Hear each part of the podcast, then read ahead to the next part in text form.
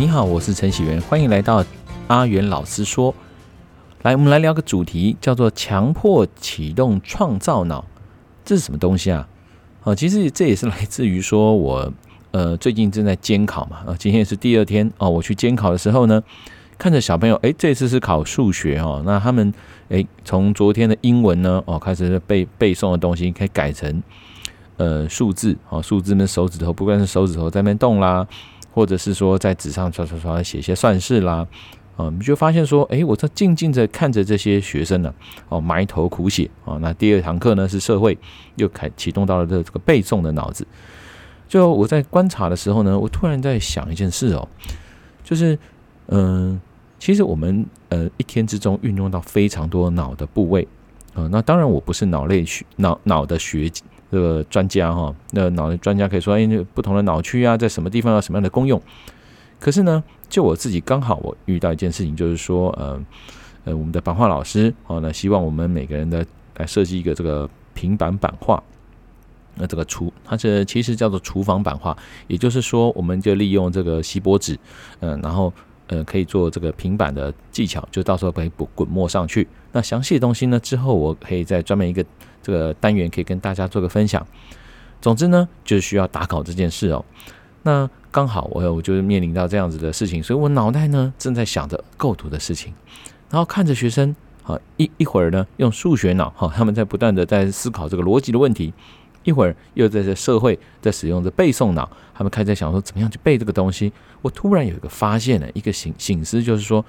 哦，原来其实如果今天我没有这个做创作的时候。大部分的人，我们其实所用到就是这个逻辑的脑，比如说我们大人啊，想着说，哎呀，怎么样怎么样去应付老板啊，啊，我是指上班族啊，或者怎么样的，就是规划小孩子的行程啦，哈，家人的行程啦，我们去排时间啦，其实这些东西都是所谓的一个逻辑的脑，我们去思考怎么样的逻辑是否合乎这个逻辑，然后呢，嗯。有时候我们又需要的背诵脑，尤其这个学生的时期啊，其实一般来讲，你我就看这些孩子，那你能够高分，基本上考到的不是说你这个人多聪明，而是你的背诵能力，也就是所谓的背诵脑。嗯，但是这个东西啊，好像，呃，如果拉到把视野拉远拉远一点，就会发现说，嗯，其实好像在小。一般学校啊，之所以说所谓让人诟病哦，学校教育让人诟病，就在于说，哎，我们我们这个段考啊，大部分考的就是他们背诵的这一块，哦，脑内背诵的这一块。那事实上呢，呃，如果说像我之前前几集讲的，你说真的看那些有钱人，他们在思考怎么样跟孩子聊天，比如说我也会去问那些哦，地产大亨啊，收租达人，然后就问他们说，怎么去教育教育下一代？哎，他们讲的逻辑跟，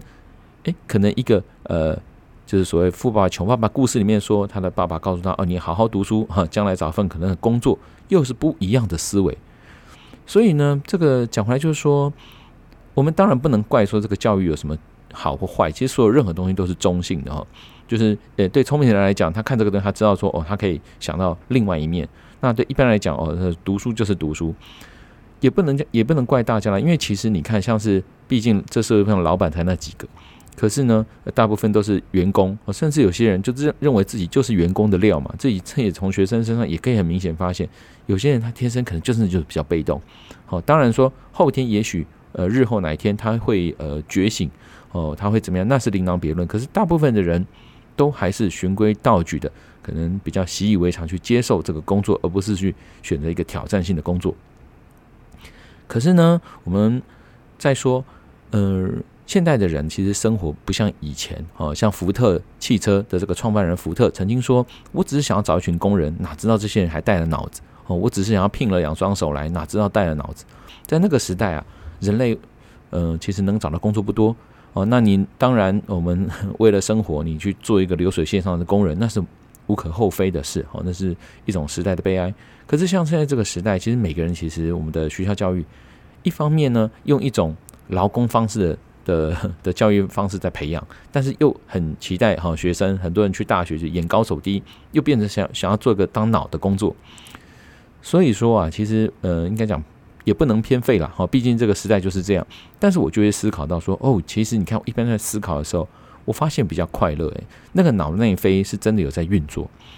我就发现人人其实真的你要有一个嗯嗯，就是得到一种快乐或是一种进步。其实要启动到是一种创造脑，就那个创造脑，其实平常平常我们的生活真的是不太用得到，哦，包括你吃饭也好，或什么也好，其实用到创造是很少。为什么呢？因为商人啊，或者是说，其实现在各种各种呃各样的这个媒体，它总是降低你选择的困扰。哦，你说怎么会呢？现在选择焦虑啊，其实不是哦，就是你看你你上 YouTube 很知道说，我们找影片哪里去 YouTube 哦。假设今天想吃素食啊，周围就那几家，其实选择已经是非常的低了哈。你没有不再需要想说我们去哪里找一个马铃薯，然后哪里去切都不用。其实你你唯一需要的挑战，只是说站在那个台子前面去想影片我要看哪一部哦，我餐点要点哪一个，就这么一点点而已。这已经几乎是他把所有的控制变音控制到最小，好让你去做点选而已，哦，是这样子。真的创造就是从零开始的那种创造力，基本上是我们一如果今天你不是刻意想要去训练它，是基基本上几乎用不到。大人也是，小朋友也是。我发现这件事情的时候，我是有点震惊啊，就觉得嗯，看着这些小孩子考试，然后对比他们在在美术课上哈，有时候那种嗯不知道要画什么的那种空白。我突然就会觉得说，嗯，其实有时候为什么呃家长会让小朋友学美术哦，或者是我自己在学美术的时候那种快乐的感觉，其实真的就是来自于说我们去启动了创造脑这一块哦。那当然你说 未来可能在美术系的职业啦或者什么，我觉得这曾经也谈过，就是说如果你没有走对，哦，就像我想要讲的第二步骤，就是说创造脑哦，就是我我怎么样去思考一个东西，怎么样去思考创意。应该是说，这个启动创造脑是第一步，第二步就是我们如何去启动它啊。就是说，第一个我们知道创造力很重要，因为一旦有创造这个东西，我们就会认变得很积极，我们就开始去思考各种的可能性。那一旦想到可能性，我们就会去思考到各式各样，去呃看各式各样博览各种可能的东西嘛，就是我们眼前目前我们所认知哦不错的创造的东西，然后再去找一个合适合适自己的。那我觉得这就是第二步骤。那当然，这之后可以在其他集也可以再继续详谈。总之呢，就是这个创造脑，我认为呃不是只有美术系的同学需要，真的是每个人都可以在这个有空的时候，哦，就是除了我们平常平常的这个读书啊、阅读，其实真的好像播一段时间给自己做个创作是很有用的。那像是书法，我就发现说艺术也可以分类，比如说呃书法。这种东西就算是养生，哦，在我觉得感觉它本来反而竟是一种养生，同样是艺术活动，它是一种养生。那你说我们学一些可能是版画或是什么的技法，那个技法的本身，好，只是培养一种情谊，就是说，哎，好像很有趣啦，然后很好玩，增广见闻这样子，哦，培养一种呃运用手眼协调的这种，等于等于一个让自己的这个运动脑脑的运动。那真的创造是在于，比如说构图。哦，或者想一个企划案，哦，想一个，嗯、图案的编排的逻辑，哦，或者甚至是假设是音乐创作，它的音乐创作的逻辑，音乐创作的一个旋律的规划，这个东西会比较近乎于创造，哦，也就是说，你会运用到一些是去探索一些未知的东西，哦，去找到一些未知的答案。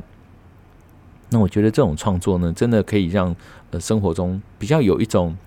调剂，也会让自己啊，其实过得会比较快乐。那那种。就当你呃画出一个东西来，你会觉得诶很开心。那那个开心有时候真的就会有种就是不是物质享受可以得到的这种快乐。因此，我今天就是看着小朋友就是在考试的时候，我自己真的呃很深的感受，就觉得如果今天每个小朋友他们能够在做这个工作或者他们的呃考课业闲暇之余呢，在创作上诶可以给自己一个小目标嘛，比如说你去找一个比赛来比也好。哦，或者说家里哪里没有装饰好，你想要去装饰，或者甚至是呃北欧家居很流行啊。当我们想把家具家里弄得更漂亮的时候，那你无形中你就启动了你的创作的脑子。那我觉得可以让生活更漂更美啊，更漂亮。那你也可以让你的这个心灵呢也更健康。好，那就这是我分享的主题，叫做要强迫你启动你的创造脑。好的，谢谢你的收听，欢迎你欢迎啊继续追踪收听阿元老师说。